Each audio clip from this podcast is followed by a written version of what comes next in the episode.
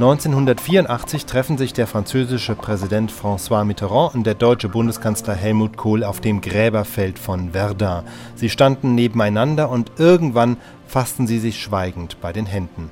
Das Bild ging als große symbolische Geste um die Welt. In der Presse gab es hinterher trotzdem auch Kritik, das sei doch ein bisschen sehr inszeniert gewesen. Doch beide, Mitterrand und Kohl, erklärten später, diese Geste sei nicht abgesprochen gewesen. Hier hören wir Helmut Kohl drei Jahre später bei der Verleihung des Hörspielpreises der Kriegsblinden. Dort erzählt er, wie er selbst diesen Augenblick in Verdun erlebt hat.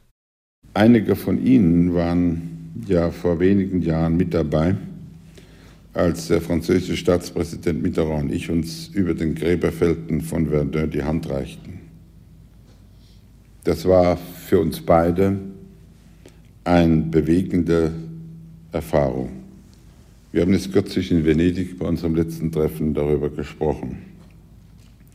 Das, was uns zu unserem Amt bewegt hat, dorthin zu gehen, hatte, wenn ich das hier einmal sagen darf, auch sehr persönliche Gründe. Der französische Präsident ist als junger Soldat im Juni 1940 in Verdun verwundet und gefangen worden. Mein Vater und meine beiden Onkel waren fast ein Jahr im Ersten Weltkrieg vor Verdun gelegen.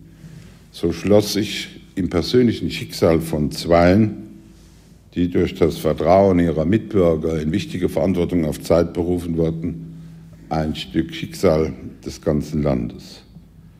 Und wir haben mit dieser Geste versucht, den Schlussstrich unter eine unzählige Vergangenheit zu sitzen, einen Schlussstrich zu ziehen, der für die Generation, die Krieg erlebt hat, noch ganz anders bewegend wirkt als für die vielen Zehntausende Kinder, Schulkinder, deutsche und französische Schulkinder, die damals mit in Verdun dabei waren.